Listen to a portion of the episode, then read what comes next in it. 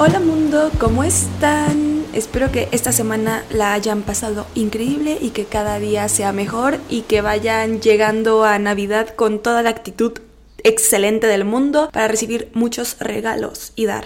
No sé qué les guste más. A mí me gusta más dar, pero esta vez no tengo ahorros para dar, así que así que pues no me tocará disfrutar de eso, pero bueno, el día de hoy vamos a hablar de un tema que a mí desde que lo escuché dije, "Wow, ¿qué es esto?" Me o sea, alucinante. Porque además creo que es otra forma de plantearlo. Son cosas que igual y ya sabemos, igual y ya se dicen, pero la forma en que se dicen hace que tu perspectiva sobre esas cosas cambie. O sea, hay veces en las que sentimos como que algo ya es, y, y, ya, así lo dejamos, ¿no? Como de así, así funciona el mundo. Pero no nos ponemos a pensar más a fondo en sobre por qué funciona así el mundo, qué me está queriendo decir, puede cambiar, no puede cambiar. Y esto, de lo que vamos a hablar hoy, es esas cosas que te dice como no te has preguntado esto de tu realidad y podría cambiar la forma en la que vives. Así que sin meterme más en estas introducciones larguísimas que a mí me encantan, les voy a decir que el día de hoy vamos a hablar de la epigenética, que suena muy científica, pero aquí yo no soy científica, bueno, soy científica social, quiero decir, porque estudié comunicación, ciencias de la comunicación, es una ciencia, entonces me gusta decir que soy científica social, pero la verdad es que no soy científica, pues no sé, biológica o así. Entonces, eh, no me voy a meter a los términos, lo voy a dejar súper sencillo, no me voy a meter a como a explicar realmente, pues sí, como que cosas más específicas porque sinceramente tampoco las entiendo, siento que me haría más bolas, o sea, si lo leo lo entiendo, pero ya a la hora de traducirlo y, y cambiarlo a, a, a explicarlo, ya ahí creo que pierdo el hilo y puedo cometer errores. Entonces no me voy a meter realmente a eso. Sí voy a leer de que algunas definiciones y cosas más como objetivas, por así decirlo, aunque la objetividad no existe, pero cosas más así establecidas y ya de ahí vamos a desarrollar para que tampoco crean que yo aquí les estoy inventando cosas. Sí va a haber algunas cosas de las que no me acuerde y voy a poner ejemplos y voy a... Ya saben, ya saben cómo funciona esto, creo que no se los tengo que explicar tanto, no va a ser algo tan complicado. Suena así, pero como les digo, no es tan complicado. Todos alguna vez hemos escuchado, bueno,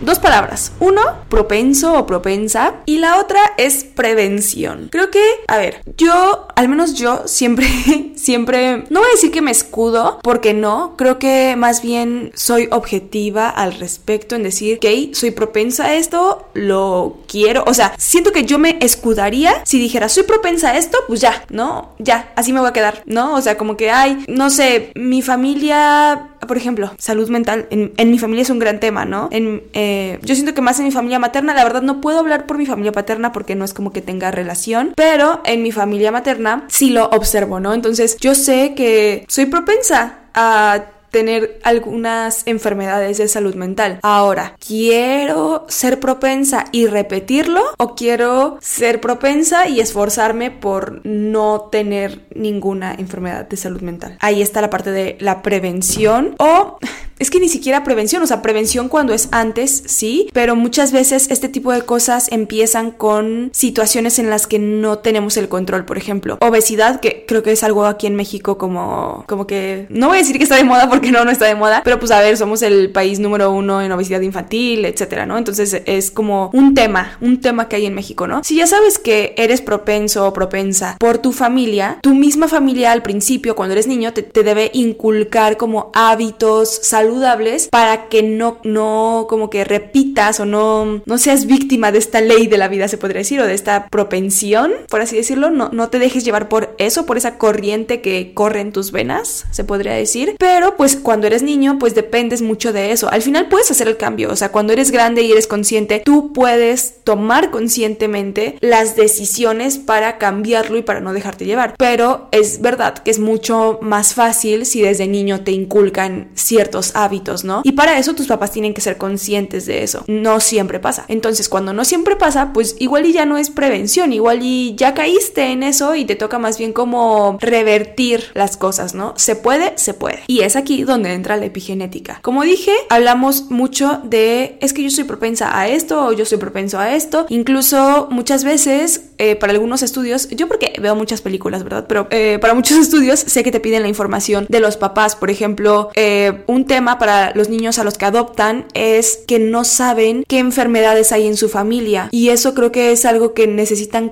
no sé si cuando se casan o ya cuando tienen hijos para pues saber como a qué son propensos o no propensos. Como que al final es importante tener como tu historia familiar. Y yo pues sí había entendido que las enfermedades se traspasan o, o corren por tus venas, se podría decir. Y ahí es en donde pensamos que es como algo ya medio escrito, por así decirlo, ¿no? Como mi familia lo tiene, es muy probable que yo lo tenga. Y ya te vas hasta mentalizando, ¿no? Y por una parte es bueno saber lo que corre por tu familia porque puedes prevenir o hacerte chequeos de algunas cosas, ¿no? Que, que si las descubres en temprana fase o en una, bueno, en una fase temprana pueden ser más leves que otras, ¿no? O, o si no te cuidas, no te checas o algo así, igual y puede que esas enfermedades escalen. Pero no solamente en las cosas de enfermedades físicas, que es lo que siempre se ha creído, también en las enfermedades mentales y en las partes como emocionales, o sea, en las cargas emocionales que traemos todas las personas. Y aquí por fin voy a meter la epigenética, porque siento que estoy dando muchas vueltas y explicando para qué nos va a servir, pero realmente no estoy diciendo que es la ¿Qué es la epigenética? No sé si sepan, pero, porque no me acuerdo si ya lo mencioné, pero yo acabo de leer un libro que se llama Este dolor no es mío o Este trauma no es mío, no me acuerdo bien, y habla de los traumas heredados, de que, por ejemplo, si a mi abuela le pasó algo muy fuerte, que fue un trauma para ella, muy probablemente lo tengo yo, ¿no? Y más porque es como mi línea directa, ¿no? Mamá de mi mamá, se le pasa a mi mamá y se me pasa a mí. Incluso yo nunca había pensado, pero a mí se me hace, o sea, me voló la mente que Hubo un momento de la vida en el que mi abuela, mi mamá y yo fuimos parte del mismo cuerpo, porque cuando las mujeres nacemos, ya nacemos con el número de óvulos que vamos a tener toda la vida, o sea, va disminuyendo, no es que lo vayamos a tener toda la vida, pero va disminuyendo. Por ejemplo, lo máximo de óvulos que vas a tener es cuando naces y ya, va disminuyendo, ¿no? Al contrario que los hombres creo. El punto está en que hubo un momento en el que mi mamá se estaba desarrollando en la panza de mi abuela, en el que ya tenía los óvulos que iba a tener por el resto de su vida. Entonces yo ya estaba ahí, pero o sea, compartiendo cuerpo con mi abuela. Entonces, obviamente todas las cosas que le pasan a mi abuela eran, o sea, son directamente hacia mí. También, obviamente, las cosas que le pasan a mi mamá, ¿no? Como que una conexión más fuerte. Pero pues las cosas que le pasan a mi abuela también. Yo, o sea, ahora entiendo por qué mi abuela y yo en parte chocamos tanto, pero también como que me veo muy reflejada con ella. O sea, como que muchos issues que ella tiene, como que yo también los tengo, o a mí también me pegan, o me molestan porque, porque digo como de, ay, ¿por qué no lo resuelves? No, yo también estoy lidiando con esto y pero tú me lo pasaste a mí y una cosa es que sienta que directamente en la infancia me hayan dicho algo que haya repercutido en mi comportamiento y otra cosa es pues cosas a las que tengo más, pues sí, predisposición o respuesta. Estaba hablando con mi mamá un tiempo de que, pues al final, en su casa, siempre se han hecho comentarios sobre los cuerpos, específicamente de las mujeres porque tengo tres tías y mi mamá, ¿no? Entonces todas son mujeres. Siempre se han hecho comentarios, ¿no? Como de, ay, de adelgazar, de comer menos, de que ya comiste mucho, de que todo eso. Y en general del físico, ¿no? Como podrás estar flaca, pero ay, muy huesuda. O por qué tu cara se ve así, o ya este, te están saliendo arrugas, o píntate el pelo. Siempre muchos temas así, ¿no? Pero esos comentarios que yo desde afuera veo que a todas mis tías de alguna forma sí le, bueno, no todas, pero a algunas de mis tías sí les han afectado. Finalmente, a mi mamá no. O sea, lo del cuerpo en específico, no. Han habido otros comentarios, ¿no? Que igual y le han afectado a ella y a mis tías no. Y entonces digo, ¿por qué? O sea, ¿por qué hay cosas que igual y nos la dicen a la misma edad, con el mismo tono, y al final lo tomamos de formas diferentes? O hay cosas que nos pegan y que no nos pegan. Por ejemplo, hay cosas que a mí me han dicho que me dan igual y que a mi prima se las han dicho y que para mi prima son traumas y es como que algo que se repite en su vida constantemente y para mí son X y viceversa, ¿no? Hay cosas que para ella son X, como que se las dicen y se dice como de, ay, o sea, qué comentario tan innecesario, pero pues X no tiene ninguna repercusión en mi vida y que para mí son como... ¡ah!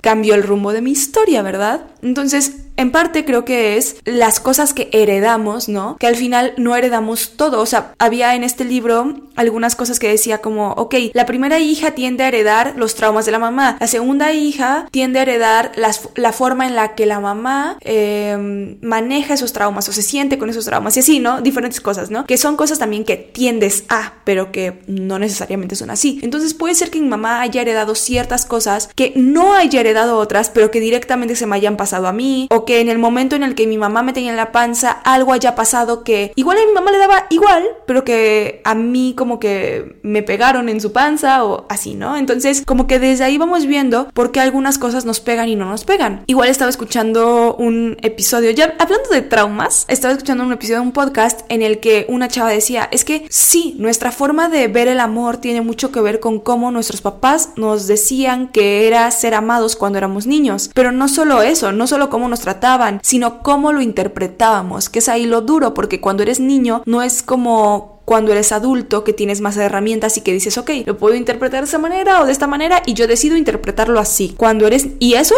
si eres súper consciente, no siempre, pero cuando eres niño, pues no, o sea, así como viene tú te sientes de alguna forma y ya es reacción, ¿no? Es acción, reacción. No es como que lo pienses tanto, no hay tanta mm, inteligencia emocional, es más, pues así me enseñaron y así funciona, ¿no? Por ejemplo, yo hablaba con mi psicóloga de porque como que a mí, para mí el amor es atención. O sea, como que yo necesito que me bombarden de atención, que todo el tiempo estén ahí, de que viéndome, admirándome, ¿no? Y, yo, y ella me preguntaba, ¿cómo es la relación con tus papás? Y yo obviamente ya me había puesto a pensar en eso y le dije, no, es que es lo más raro, porque yo pensaba que cuando, cuando un papá no te da atención es cuando tú buscas más atención, que puede suceder, ¿no? Entonces yo le decía, es lo más raro, yo me llevo súper bien con mis papás, o sea, mis papás todo el tiempo me validan, todo el tiempo me dicen, eres inteligente, eres bonita, eres esto, todo, o sea, todo el tiempo me validan. Todo el tiempo me dicen que me aman y no entiendo por qué entonces yo necesito tanto esa como validación externa o esa atención de otras personas. Y me dijo pues por eso porque tus papás te enseñaron que el amor es todo el tiempo decirte demostrarte y hacer todo y desvivirse por ti. Y entonces ahora si tú un segundo ves que la otra persona no está haciendo eso, o sea que un segundo la otra persona vuelve a otro lado, tú dices de que esta persona no me ama y, ahí empieza todo, ¿no? Pero ese, por ejemplo, es la forma en la que yo lo entendí. ¿Cómo llegué a esa conclusión de niña? No tengo idea. Habrá otras personas que dirán como de, ay, mis papás siempre me dieron atención, no la necesito de otras personas, punto. Habrá otras personas que no tienen la atención de sus papás y dicen, no me gusta la atención y hay otras personas que no tienen atención de sus papás y dicen quiero atención, ¿no? Es muy complicado esto de los traumas porque literalmente todo puede o no causarte un trauma dependiendo de, pues yo creo que un chip que traes de predisposiciones, sí, a lo mejor herencia, a lo mejor personalidad, de muchas cosas porque al final muchos de los traumas vienen de la infancia y eso es lo complicado porque muchas veces no nos acordamos de nuestra infancia. Y de hecho, no me acuerdo bien si fue Camus o si o Nietzsche, no me acuerdo bien qué filósofo fue que dijo que no puedes abordar, o sea, no puedes resolver un trauma hasta que hables de él, hasta que lo reconozcas. Y como muchas veces no nos acordamos del trauma, se queda ahí teniendo las consecuencias de un trauma, pero sin saber cuál es como el centro de eso. Entonces, por eso muchas veces vamos dándole vueltas a la misma situación sin realmente poder resolverla porque no sabemos de dónde viene, porque no nos acordamos o lo bloqueamos. Yo lo veo pues no voy a decir que muy claro, porque ya saben que es más fácil darnos cuenta de las cosas de otras personas que de las propias. No sé si lo muy claro, pero a mí me parece sorprendente que hay cosas en la familia de mi mamá que para mi mamá, a mi mamá la marcaron mucho y mis tías no se acuerdan pero no se acuerdan, o sea, ni siquiera saben qué pasó. Y viceversa, ¿no? Que, que han pasado con mis tías y que mis tías lo tienen muy marcado y que mi mamá no se acuerda. Así me parece como espectacular y seguramente ahí hay algo y de ahí provienen muchas cosas, ¿no? De que igual las bloqueamos, no nos acordamos, no, en ese momento sentimos como de, ay, no le di tanta importancia, pero al final sí nos pegó fuerte. Y entonces esas cosas se heredan y aquí es en donde ya, o sea, después de 15 minutos de decir que ya voy a meter la epigenética, por fin voy a meter la epigenética, aquí es en donde entra la epigenética y cómo esos traumitas de otras personas, de otras generaciones, se nos pasan a nosotros. Al final, y esto lo voy a leer para que, mm, pues, no sé, sea más como es y no en mis propias palabras, eh, la epigenética es la legibilidad o expresión de los genes. Eh, estos genes se modifican sin que se produzcan cambios en el código del ADN. A ver, el código del ADN finalmente es como, o sea, muchas cosas, nuestro color de pelo, aquí nos parecemos, nuestro sexo, etcétera, muchas cosas, ¿no? Hay unas pequeñas etiquetas químicas, por así decirlo, que se agregan o eliminan a lo largo de las generaciones debido al entorno, ¿no? Al entorno de las personas. Estas etiquetas que cambian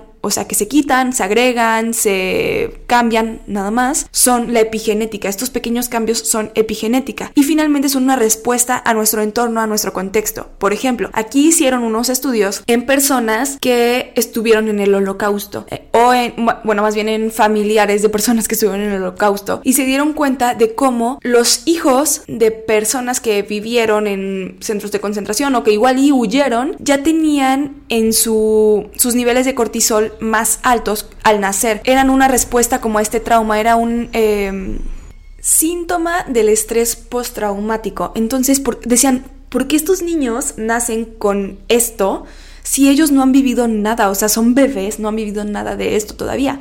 Pues resulta que sus papás tenían este síndrome del estrés postraumático debido a lo que vivieron y entonces su cuerpo como respuesta a esto se lo pasa a sus hijos, no, no para no para joderles la vida a sus hijos, sino para protegerlos. Porque si ya tienen más estos estados de alerta, sus hijos pueden estar protegidos y entonces pueden como manejar de distinta forma, o bueno, más bien de forma más eficiente, estas cosas que están pasando en el mundo. Lo que sucede es que muchas veces esto, bueno, más bien, siempre el mundo cambia muy rápido. Entonces muchas veces lo que nuestros papás vivieron es completamente distinto a lo que nos va a tocar vivir y la, la bueno, la naturaleza toma en cuenta como si el contexto en el que nuestros papás están fuera a ser el mismo en el que nosotros estamos, que muchas veces sí, pero también muchas veces no. Por ejemplo, cosas tan fuertes como el, el 9-11, ¿no? En Estados Unidos o el holocausto, son cosas que sucedieron y se acabaron. Entonces los papás vivieron esto, se lo pasan a sus hijos para protegerse y sus hijos terminan con una ansiedad increíble por estar todo el tiempo en estado de alerta, en estrés, en todo, porque su cuerpo los está protegiendo de estas situaciones, pero estas situaciones ya no están sucediendo. Entonces es como si, no sé, como si tú a lo mejor vives algo muy feo y tú piensas que si hubieras tenido la capacidad de gritar en ese momento o de decir que no, las cosas hubieran sido distintas. Entonces, tu hijo o hija hije, nace como con estas ganas de gritar, de decir que no, de como con esa fuerza, porque tu cuerpo siente que eso te hubiera protegido a ti. Entonces se lo pasa a tu hijo. Pero tu hijo nace en un ambiente súper tranquilo, súper pacífico, súper no sé qué, y él está súper enojado, así como de, ah, no, este, no quiero esto, no quiero lo otro, y no quiero. Y entonces como que no hace match con el contexto. Y eso es lo que nos pasa muchas veces, ¿no? Por eso somos más propensos, por ejemplo, yo a la ansiedad y la depresión, porque al final son cosas que igual y si hubiera estado en estado de alerta, a mi mamá o a mi abuela no les hubieran pasado ciertas cosas, pero no estuvieron en ese estado de alerta y entonces lo pasan para sus siguientes generaciones. Y sus siguientes generaciones están en ese estado de alerta cuando no necesitan estar en ese estado de alerta porque no están viviendo una situación así. Es ahí donde pues la epigenética al final es muy inteligente, o sea, si se dan cuenta, es, o sea, es una reacción del cuerpo súper inteligente. La cosa está aquí en que esos traumas que no sanamos pues terminan afectándole a nuestras generaciones futuras, ¿no? Y puede ser que incluso estas cosas que se nos están pasando a nosotros, que a ver, también aquí estamos incluyendo también enfermedades, ¿no? O sea, pero eso creo que ya lo sabemos como como, que las enfermedades que van en nuestra familia, pues hay que tenerles especial cuidado, ¿no? Pero en cosas como emocionales y así, es muy importante como empezar a hablar del tema y darnos mucha cuenta y todo de lo que sucede porque si no, no lo vamos a poder curar. O sea, si no estamos alerta en ese tipo de cosas, al final se nos van a quedar y vamos a decir como de, ay, es que así soy. Y a mí, si algo me enerva, como no pueden imaginarse, es que la gente diga, así soy. O sea, oh, o sea, entiendo en cuando son cosas buenas, digo, excelente que así seas, ¿no? Que se te dé natural. Pero cuando son cosas malas y dices de que así soy, digo, qué hueva, o sea, qué hueva que no quieras mejorar, qué mediocridad, no puedo, no puedo, no soporto. Pero bueno, vamos a seguir hablando de este tema. Entonces, muchas veces estos traumas que se nos heredan por la epigenética vienen de la infancia de nuestros abuelos, de nuestros tíos, de nuestros papás y son cosas que igual ellos tienen bloqueadas o no bloqueadas pero que no quieren hablar del tema porque pues para ellos es doloroso. Pero como ya dijo Camus o no me acuerdo quién, si no se habla del tema no se puede sanar. Entonces, ¿cómo le hago yo con este trauma que tengo aquí o, o con este que ya estoy viendo por las consecuencias pero que no sé bien cuál fue el centro, que puede ser, o más bien el inicio, que puede ser un trauma mío de la infancia que yo no me acuerdo, o puede ser un trauma de una persona de mi familia que o no se acuerda o no quiere hablar del tema. ¿Cómo lo voy a resolver? Porque al final es como, a mí, a mí me parece, o me pareció en este libro que fue algo, o sea, que es como algo muy mágico, muy mítico, como sanar a tu familia para poder sanar tú. Se me hizo como muy bonito porque al final no sabemos a quién nuestros traumas puedan estar sentenciando, por así decirlo, qué personas pueden estar sentenciándonos a nosotros. Y es muy bonito como ese amor de, pues sí, de familia, de querer sanar a la familia y otra vez de darnos cuenta de que todos somos parte de lo mismo, de que si tú sanas, sano yo, ¿no? O sea, al final, aunque tiene su parte científica y aquí lo estamos viendo y de hecho eh, la definición que les acabo de leer es de la BBC, o sea, no es, no es como que yo me lo saqué de la manga y de ahí de Wikipedia, o sea, es de BBC y el título del artículo era algo así como ¿por qué heredamos los traumas de nuestra familia? O sea que es algo real, ¿no? Y, y, tan bonito que es como solucionarlo, que entiendo que va a haber muchas cosas y que también esto lo hablaba con una amiga, que cómo voy a sanar un trauma si yo no sé de dónde viene, o sea, puede ser un trauma mío de la infancia o puede ser un trauma de una persona de mi familia que igual ya se murió o que igual y tampoco se acuerda porque lo tiene bloqueado o que no quiere hablar del tema o que igual y es lejana, o sea, cómo porque además rastrear de qué persona es ese trauma teniendo familias como tan extensas, o sea, familia materna, familia paterna, puede ser tu tía, puede ser tu tío, puede ser tu prima, puede ser tu mamá, puede ser tu papá, puede ser tus abuelos, pueden ser tus bisabuelos, pueden ser sus primos, o sea, tantas personas e incluso algo que a mí me pareció sorprendente y más con esto que les digo de que todos, literal, todos estamos conectados, es que en este libro decía que no solamente heredamos los traumas de personas de nuestras familias. También, o bueno, más bien no solo estamos conectados energéticamente con las personas de nuestra familia, también con las personas que le hicieron daño a alguien de nuestra familia y con las personas a las que nuestra familia les hizo daño.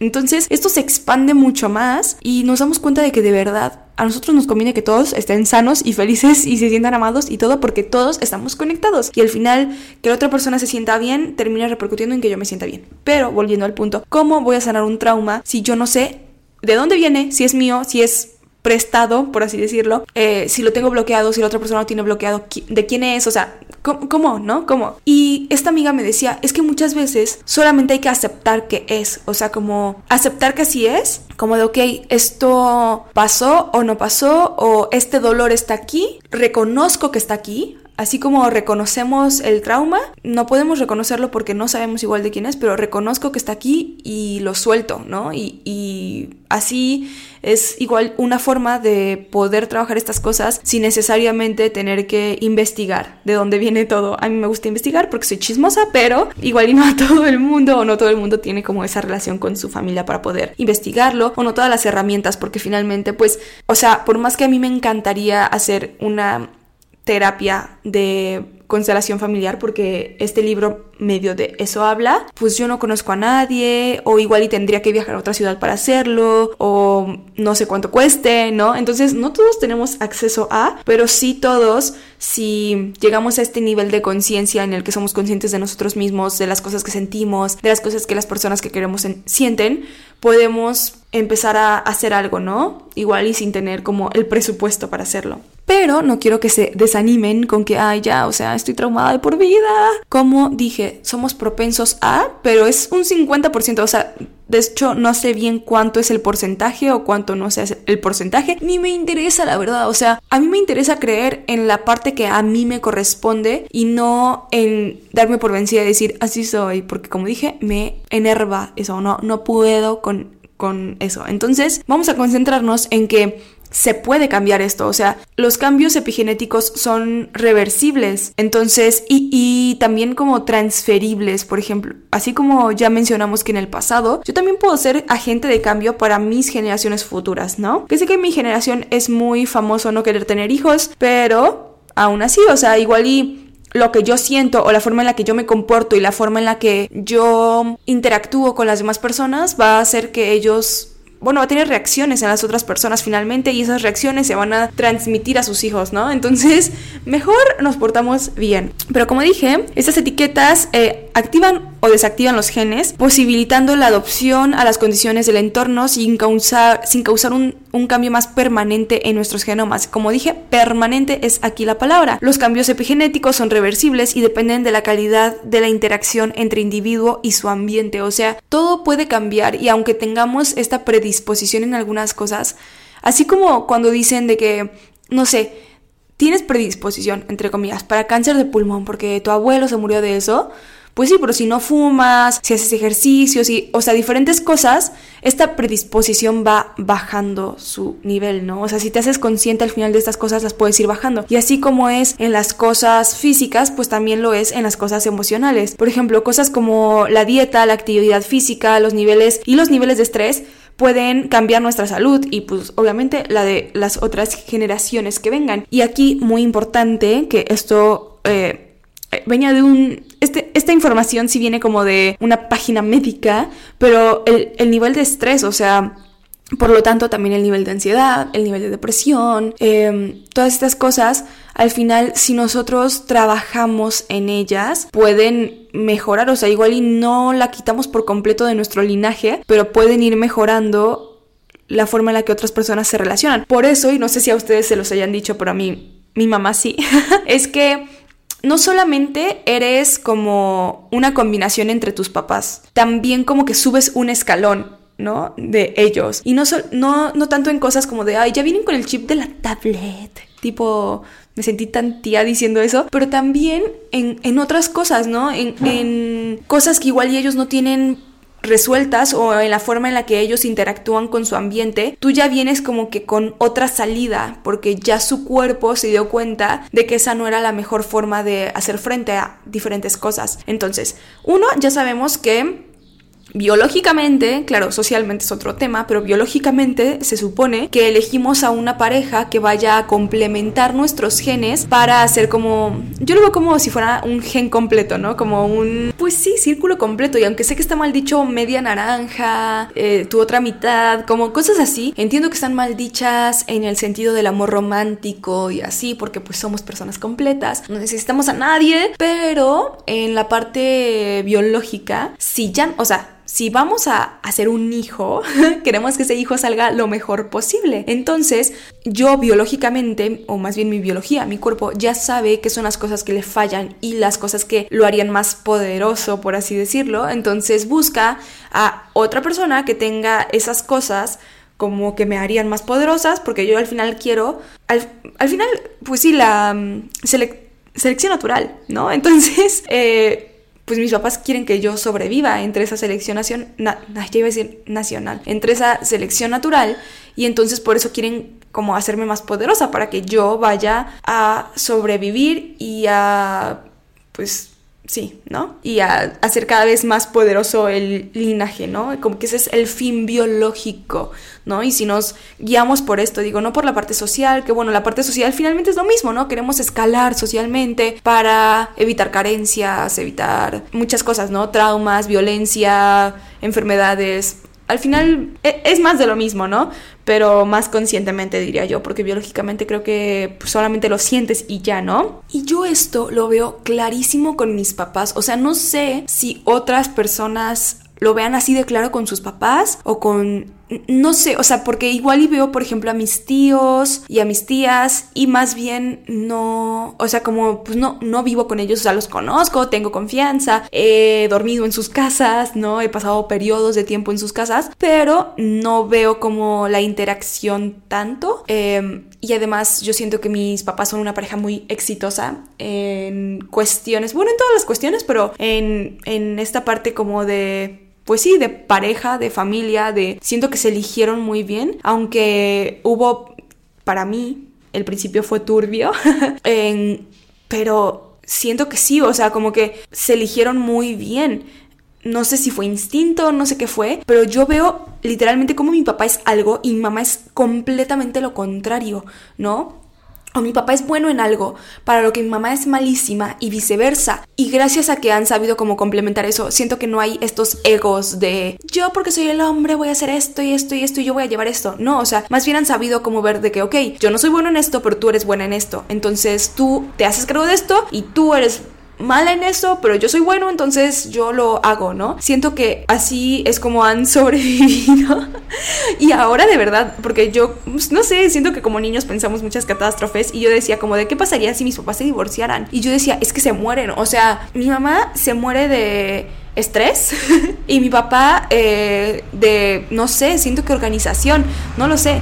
Pero sí no los veo funcionando solos. O sea, aunque cada uno es un individuo y cada uno tiene sus proyectos y cada uno es bueno y todo, han sabido manejar en que, ok, tú eres bueno en esto, tú brilla y yo me quedo atrás, y tú eres buena en esto, tú brilla y yo me quedo atrás, y en qué cosas de proyectos juntos podemos como juntarnos y mejorarlo, ¿no? Entonces yo sí veo mucho estas cosas, ¿no? Por ejemplo, la verdad es que mi mamá es muy inteligente en la parte más como analítica, más, más como cosas más objetivas, más cuadradas, más... Eh, sí, ella es más de estructura, así, ella es más así, ¿no? Mi papá es súper, mm, ¿no? Pero es muy inteligente en cosas como, como para él sacar sus propias conclusiones. Por ejemplo, él puede leer un párrafo de un libro y ya, decirte de qué trata. Que claro, yo ahora cachándolo, ¿no? Ya digo como de, tú no sabes, nada más leíste un párrafo, ¿no? Porque lo cacho, pero yo hago lo mismo. O sea, muchas veces, o sea, me salí con la mía en la universidad, como no tienen idea, porque yo leía tres párrafos y el maestro pensaba que yo leía todo. Me acuerdo una vez perfecto en el que el maestro de marketing nos dejaba leer eh, un capítulo completo del libro cada clase. Teníamos que leer el capítulo completo y ya ir con la información porque en la clase íbamos con esa información a... Eh, resolver un caso. Entonces, se supone que te subía o te bajaba puntos o creo que te daba, no, no sé, no me acuerdo bien qué te daba, pero sí había como consecuencias en si leías o no leías. Yo solamente leía las negritas solamente leía las negritas y los subtítulos. Porque sinceramente me daba flojera, o sea, era como, o sea, se me hacía muy bobo, como muy obvio, ¿no? Entonces yo unía los puntos entre las negritas, los subtítulos y ya, con eso me quedaba. Y hacía como una síntesis y todo, ¿no? Como resumen ahí y además sacaba mi propia conclusión y hasta ejemplos me sacaba yo de mi mente. Entonces el maestro siempre nos preguntaba a varias personas, ¿no? Y cuando me preguntaba a mí, yo siempre contestaba. Y al final, cuando nos hizo el examen, em, pues nos puso calificaciones y así, obviamente nos calificó. Y a mí me dijo de que era obvio, creo que fui el único 10, creo que fui el único 10. Y me dijo de que era obvio porque tú eres la única que me ha dado cuenta de que sí lee completo. Y yo de que jamás en la vida leí un capítulo completo, ¿no? Jamás. Y yo, tengo muy claro que eso lo saqué de mi papá. Ahora, la parte en que, por ejemplo, es que mi mamá no es que sea persuasiva, es que, bueno, sí es persuasiva, pero es, eh, es muy buena con las palabras, pero también tiene mucha actitud, o sea, como que, como que ella es dueña, ¿no? Como, como que ella se sabe y entonces lo dice como yo soy y así consigue todo, ¿no? Y yo de verdad, o sea, yo he conseguido pasar, se los juro, y también en la universidad, yo he conseguido pasar un 7 a un 10 con una conversación, o sea, así y no de, le voy a decir a la directora, yo le voy a... y no sabes quién soy. Obviamente no, no así, pero con decir, es que yo sé y estoy segura de que mis respuestas estaban bien y justificar por qué puse lo que puse y el maestro decir de que, ok, o sea, esa no es la respuesta correcta, pero entiendo tu línea del pensamiento y entonces te voy a poner 10 porque me parece correcta tu línea del pensamiento, ¿saben? Y gracias a los dos salí con eh, summa cum laude de mis dos carreras, gracias a esas dos habilidades que tengo, gracias a mis papás, ¿no? A que se unieron y me hicieron convincente. Pero a lo que quiero llegar con esto es que pues finalmente ellos unieron sus genes y los mejoraron. Em, siempre creo que los papás lo dicen y lo dicen en parte por amor, pero en parte yo creo que sí es cierto. Como de mi, mi hijo salió como yo, pero mejor. Y al final pues es por eso, porque uno, escogen los genes que los van a hacer más fuertes y dos, ya vienen con esta epigenética que los protege de las situaciones que pasaron sus papás. Entonces muchas veces, aunque sí tenemos como traumas similares o cosas similares, el approach es diferente, ¿no? Y entonces, por ejemplo, cosas que mi mamá resolvería de cierta manera, yo las resuelvo diferente y mi mamá se queda como de, wow, ¿cómo hiciste eso? Pues finalmente lo hiciste tú, o sea, tú me transferiste esos genes de que ya sabía que me iba a tener que enfrentar a este tipo de cosas, a este tipo de problemas, porque finalmente estamos dentro de la misma familia y entonces mi respuesta es distinta, ¿no? A la que tú hubieras tenido y es finalmente la respuesta que tu cuerpo cree que hubiera sido la correcta y pues eso es lo que a mí me pasaste. No solamente tu fuerza, sino tu fuerza más el plus de esta situación en específico. Pero como dije, todas estas cosas las podemos cambiar y las podemos revertir. O sea, no porque yo diga y lo digo de verdad muy claro, o sea, y, yo como persona que ha tenido ansiedad, niveles de medicamento, ¿no? No ansiedad generalizada, pero sí muy alta, o sea, muy a dos puntos de que sea generalizada, ¿no? Eh, medicamento por mucho tiempo, eh, depresión, todo, o sea, como una persona que lo ha tenido y que ha tenido como esas bajas y que finalmente sé que es mi predisposición genética, yo aún así sigo creyendo que yo puedo cambiar eso con las herramientas correctas y mucho esfuerzo y mucho todo. Yo sé y yo entiendo que desde este privilegio de que he tenido la oportunidad de ver muchas cosas que otras personas no tienen esa oportunidad, que finalmente yo tengo el tiempo de reflexionar, de ponerme a pensar en mí misma, en lo que siento, en cómo reacciono, en que finalmente yo he tenido la oportunidad de pagar una psicóloga, de pues sí, de ir a terapia y de ir a diferentes cosas, de ir a yoga, de hacer deporte, de juntarme con personas muy diferentes a mí, de, o sea, de muchas cosas, ¿no? Como que yo sé que tengo este privilegio y que no todas las personas lo tenemos, pero supongo que si tú estás escuchando este podcast, pues ya te estás dando cuenta de todo el poder que hay en ti para cambiar las cosas. Ya este, o sea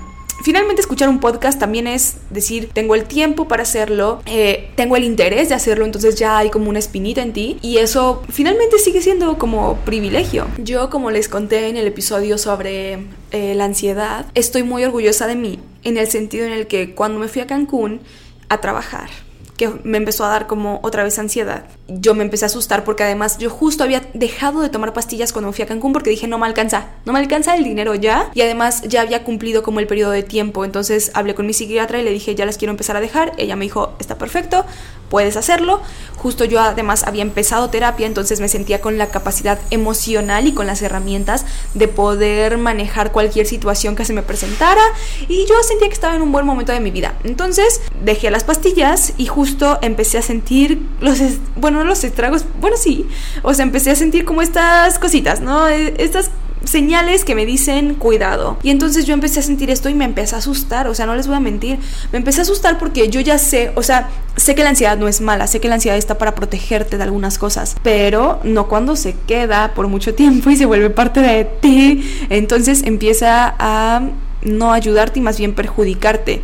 Entonces, como una persona que ha tenido ansiedad previamente y que sabe lo que se siente, cada vez que yo empiezo a sentir estas cositas, en vez de decir como de X, es una emoción como todas que transite y que se vaya, a mí me asusta, porque obviamente me pone en este estado de alerta de, ah, ah, no quiero volver a pasar por lo mismo, no quiero volver a pasar por lo mismo, no quiero volver a pasar por lo mismo. Entonces, hablé con mi psicóloga y empezamos como que he estado alerta a hacer muchas cosas diferentes, a intentarlo con las herramientas que ella me había dado, con las que yo ya tenía y empezar como activamente a trabajar para que no para no volver a caer en ansiedad, ¿no? Y, y siento que yo estaba hace cuenta que colgada de una mano en una cuerda y poco a poco con esas herramientas fui escalando y logré llegar a la orilla, ¿no? Ahora siento que estoy como en una cuerda floja, amarrada, pero en una cuerda floja en la que yo sé que un paso en falso y esto puede salir mal, pero no me estoy estoy intentando no concentrarme en ese paso en falso, estoy intentando concentrarme en frente y en llegar al otro lado y punto, ¿no? Entonces, estoy muy orgullosa porque he podido transitar este periodo como de ansiedad, de depresión, de muchas cosas emocionales, bombardeo, cambios, todo sin caer, ¿saben? Y todo eso que me ha pasado, he caído porque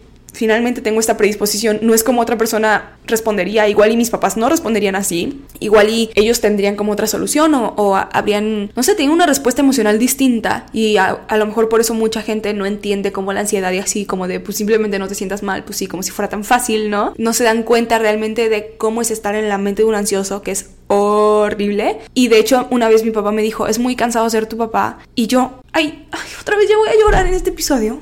Pero bueno, me dijo, es muy cansado ser tu papá. Y yo nada más pensé, o sea, imagínate lo cansado que ser yo. Porque tú lo estás viviendo desde afuera. Y la mitad de las cosas que pienso, más de la mitad de las cosas que pienso, no salen. O sea, yo te estoy diciendo ya las cosas súper pensadas y súper em, resumidas y a lo mejor ya ni siquiera te lo estoy diciendo en el momento en el que lo siento, solamente te estoy diciendo algunas partes y eso te abruma. Imagínate lo que es vivir en mi cabeza, o sea, tú piensas que es mi decisión sentirme así cuando no te estás dando cuenta de de verdad lo horrible. Es horrible vivir dentro de eso. O sea, si tú lo ves desde afuera y piensas que es horrible, imagínate vivirlo desde adentro. Es peor. Pero bueno, el punto aquí está en que yo, claro, esa es una batalla ganada y puede que en el futuro haya otra perdida y otra ganada y no es como que, ah, ya una vez la libré, ya la libré para siempre. Pero poco a poco, ¿saben? O sea, como que dije, ok, no porque yo tenga esta predisposición y además mi cerebro ya se sepa el camino de que cuando pasa A es igual a ansiedad,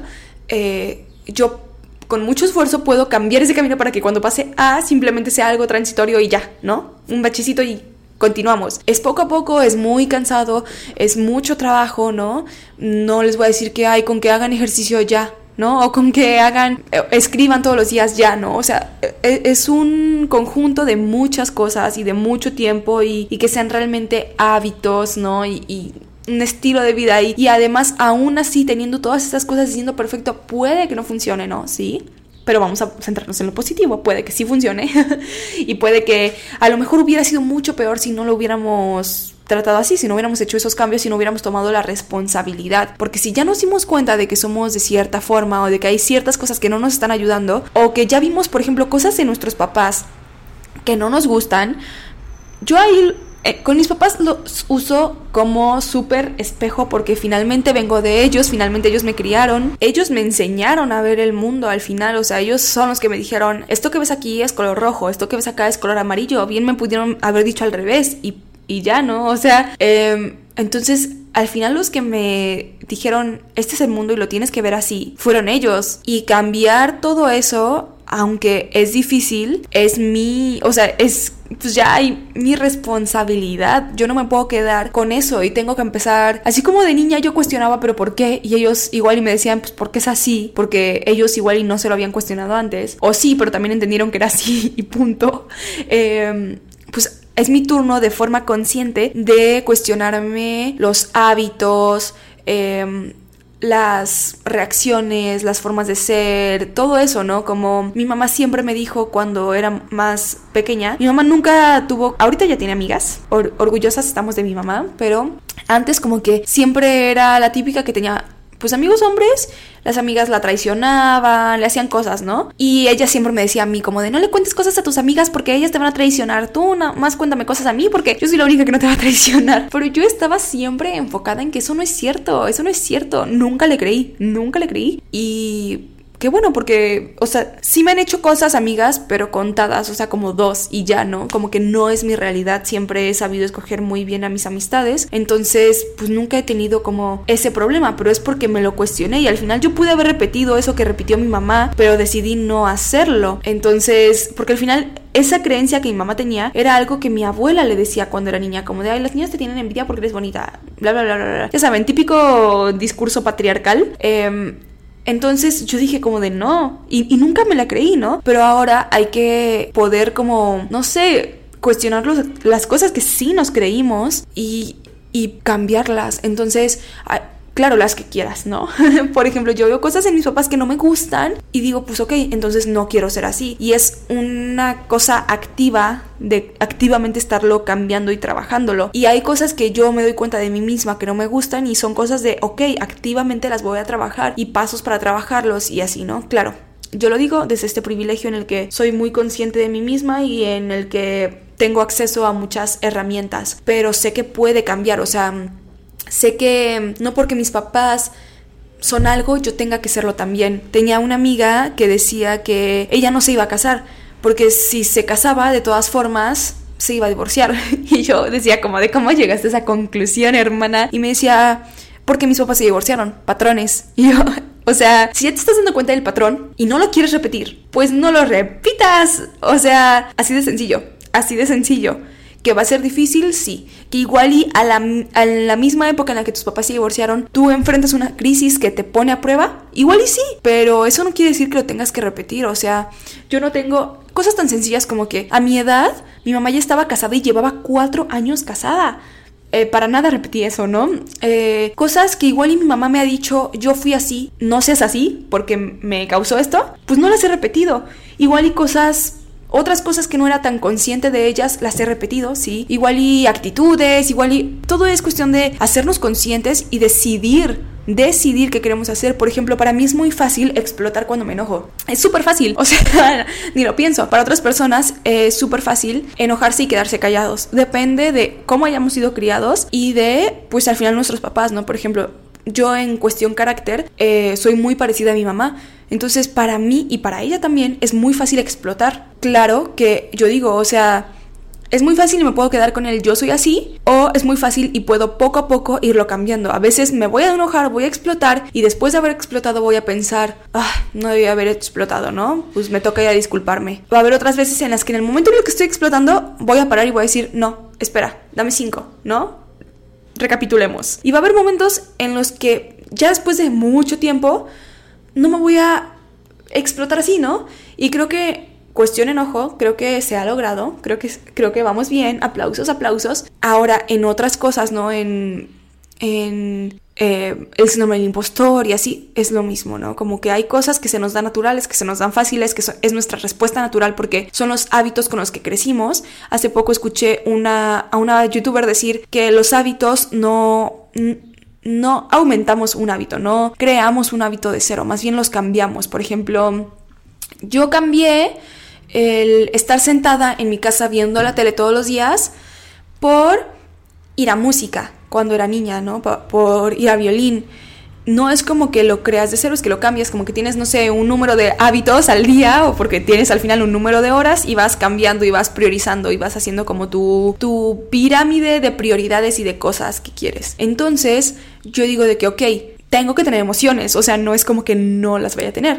Ahora, la forma en que las manejo es esta, siempre ha sido esta, es como entre genética y, en, y pues que lo volví un hábito porque nunca lo cuestioné, nunca cuestioné cómo reacciono, pero ya no quiero, entonces voy a empezar a reemplazar ese comportamiento por otro distinto. Y así, ¿no? Así como les dije que, que pasaba, se los dije en el episodio de la ansiedad, que creo que es como de las cosas más importantes que tengo que decirles en general en la vida, porque al final somos hábitos, porque pues sí, somos la repetición de lo que hacemos. Em, el cambio está en enseñarnos nuevas formas de hacer las cosas. Entonces también cuando tenemos un trauma podemos enseñarnos distintas respuestas, ¿no? Respuestas que no nos lastimen, respuestas que a lo mejor sean el apoyo que necesitamos, la compasión que necesitamos, que igual y nos la pueden dar otras personas y nos la podemos dar nosotros mismos, ¿no? Entonces, en esta parte de la epigenética, que finalmente es esto, es como, como digámoslo así como los hábitos genéticos, ¿no? Los hábitos genéticos que tenemos y además tenemos este 50% de hábitos genéticos y tenemos el otro 50% de hábitos que nosotros queramos. ¿Es más fácil seguir estos hábitos genéticos que hacer los propios? Sí, porque ya los tenemos como en el chip. O sea, así como para mí es más fácil hablar que em, bañarme. Qué mal son eso, pero sí, para mí es más fácil hablar que bañarme. Eh, y pues va a ser para mí más fácil seguir hablando en vez de ir a bañarme. Eh, también puedo decir, ok, pero necesito bañarme, voy a ir a bañarme y voy a dejar de hablar, ¿no? Tantito.